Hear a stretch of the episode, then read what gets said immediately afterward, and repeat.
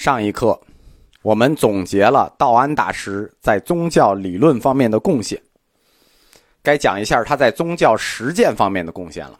理论指导实践，实践推动理论嘛。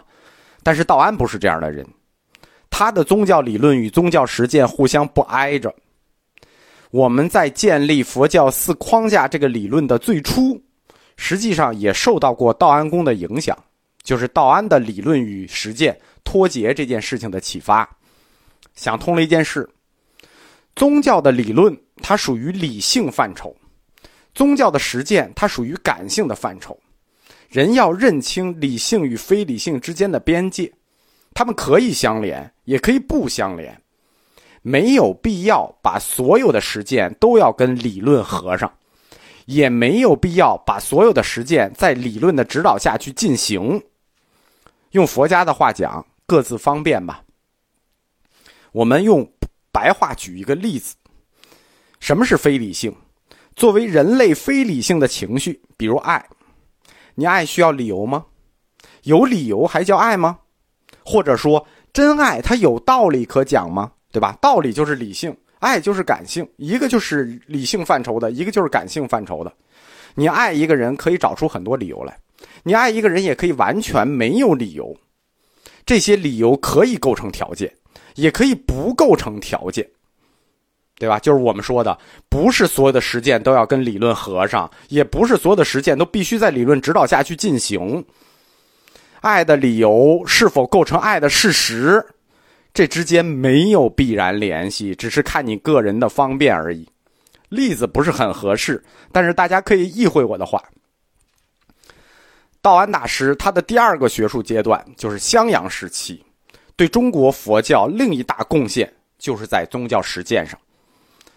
道安本身出身于北方学派，北方佛教本身宗教性就很强，强调禅修和对佛教的虔信活动。什么叫虔信活动？比如说法事啊、仪式啊。在公元三百年的时候，佛教净土信仰的早期阶段。就是净土教已经在中国兴起了。我在《佛教通史》的净土宗部分讲过，中国北方第一个兴起了净土信仰并且流行是什么呢？是对未来佛弥勒菩萨的崇拜。北方地区已经有了部分翻译过来的弥勒信仰的经典。道安大师年轻时代啊，五十多岁之前他都在北方，显然深受弥勒净土信仰的影响。道安的信，就是宗教神学方面的信，它不是一个一般的信，它是深信，深信不疑。哎，这就很特别了。他作为佛教哲学的大师，这是一个理性范畴，他跨越了理论的边界，跨越了理性的边界，进入了佛教神学，他竟然毫无违和感。所以说，道安大师他既非常理性，他又非常感性，既对佛教的理论。佛经要逐句逐字的分析与解读，逻辑要一环扣一环，又对佛教的神灵毫无保留的崇拜与信仰，对吧？没有违和感在他一个人身上。我猜啊，道安大师他可能是处女星座啊，处女座，他的上升星座可能是双子座。根据《高僧传》的记载，有一位神僧。真正的神僧啊，不是一般的神僧啊，不是你们传的这种神僧，他是真神僧，叫做宾度罗。宾度罗他自愿留在世间，护持佛法，直到什么时候呢？直到弥勒菩萨降世，那就无数年以后了。这是一个神传说，道安他在年轻时代曾经亲见过宾度罗罗汉，那他他能注释，他肯定是罗汉嘛。他曾亲自见过宾度罗，因此。道安对弥勒信仰深信不疑，他的一生毫无动摇。弥勒菩萨，他在历史上是真有其人，是一个真人。他的时代跟道安差不多，早一点儿。他大约出现在佛灭后八百年，在佛教原典《阿含经》里头，曾经预言他，弥勒菩萨将是未来佛教的领导者。他本身就是这个真人啊，他写的书。也开创了大乘佛学的瑜伽行派，他是唯识学的开创者，佛教理论的集大成者以及大宗师。唯识学著名的书啊，比如《瑜伽师地论》啊，《大乘庄严经论》啊，《辩中辩颂》《金刚般若波罗蜜经论》，这都是以弥勒菩萨的名字安立的经典。根据《弥勒上生经》的记载，弥勒菩萨据说住在兜率天宫，任补处菩萨，就是下一代要成佛的都住那儿，任补处菩萨。前面讲。道安大师他在襄阳时期有一个很重要的日常工作，就是编写佛经目录、修订整理佛经。在这个工作中，他经常担心自己编辑和解释的佛经歪曲了佛典的原意。那你要歪曲了佛典的原意，这个罪过就很大喽，是吧？因此，他希望降生到兜率天宫，在佛学的理论上能得到弥勒菩萨的指导。因为弥勒菩萨是佛教理论的大成者以及大宗师嘛，所以他希望，哎，我去降生到那儿，我不就见到老师了吗？老师就可以指导我。什么叫真正的大师？什么叫修净土信仰真正的大师？道安的净土信仰跟历代希望升到净土中修净土的高僧，他初始目的就不一样，他完全是一个学术目的。道安公。和净土二祖道绰公，他们两个人修净土信仰的目的和其他高僧不一样，他们的目的都特别崇高，一个是为了真正的学问，一个是为了众生的解脱，一个求真，一个求善。道安公之前，对弥勒信仰的崇拜，在北方他已经有相当的群众基础与规模了，但是。这种弥勒信仰是一种民弥散化的民俗信仰，它没有仪轨，就是民间自自己信自己崇拜着吧。弥散化的民俗信仰，它形成一个在宗教实践上正规的崇拜仪式。第一个这么做的就是道安，都是净土信仰的崇拜仪式。前面我们讲过，知顿知道林老师，对吧？他就比道安公早，但为什么说第一个是道安呢？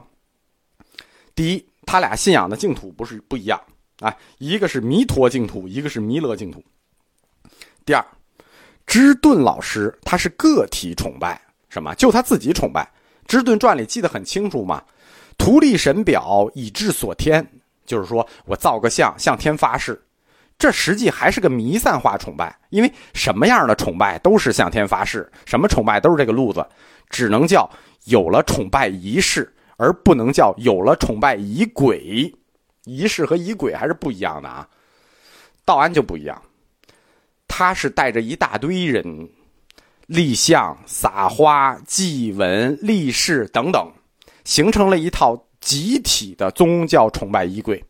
所以，从宗教实践的意义讲，道安老师是中国信仰净土仪轨化之始。根据一本比《高僧传》记载更详细的僧史，叫《明僧传抄》里头记载，道安大师他集齐了七个人，在弥勒像前集体发誓，要往生兜率天宫，期望弥勒菩萨这位超人的、具有超人智慧的佛学大宗师，能给他以永远的引导与开示。爱真理爱到道安大师这个地步啊，真是令人感佩。大约在三十年后，公元四百零二年，庐山慧远效仿他的师傅道安，集合了一百多位居士，模仿了这个奇特的仪式，在阿弥陀佛像前发愿，这就是佛教史中著名的莲社盟约。白莲社结盟，我在净土宗课里啊仔细讲过，就不展开了。道安在襄阳集合七位弥勒信徒。和慧远在庐山集合一百多位弥陀信徒，他们之间不光是有净土信仰的差别，人数多寡的差别，集结地点的差别，他们的关键区别在哪儿呢？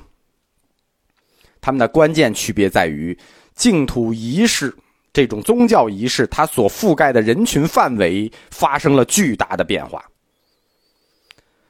道安的会盟。是在寺院里头，参与者就是出家人，没有外人，对吧？道安弟子数以百计，跟他一起会盟的就七个人，那什么意思？就是道安老师学生里头铁杆的铁杆，死忠粉。会盟仪式的举行是在寺院里，相对很秘密的，是一种纯粹的佛事活动，都是出家人，七个弟子。而慧远老师组织的这个会盟呢，联社盟约呢，它范围就大了。第一，它跨出了寺院的范畴，对吧？第二，它把僧团的概念也扩展了，形成了一个开放性的僧团。道安老师呢都是和尚，而慧远呢，他这次会盟。不光有僧人了，还有居士，是一种开放性僧团。出世的僧团向世间的俗人伸出手来，它意味着什么？意味着大乘佛教的自立走向了利他。会盟中既有居士，也有普通的俗家弟子。仪式的举行是公开的，不是在寺院里秘密的。那公开举行这种仪式，就不光是佛事喽，他也有公开宣扬的意思。这种仪式就体现出来，佛教已经要走出去弘教的那种态度。